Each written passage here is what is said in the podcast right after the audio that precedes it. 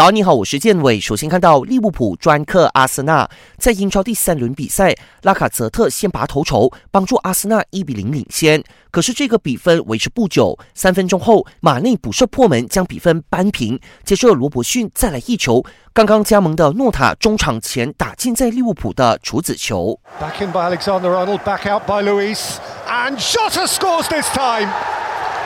Diogo Jota marks his Liverpool Premier League debut with a goal, a match-clinching goal. 最终利物浦三比一绝杀阿森纳，新赛季英超三战全胜，加上本场比赛打进的三球，利物浦已经在英超联赛打进四百球，当中的三十球是对阿森纳时打进的，这是利物浦面对过的所有英超对手中数字最高的。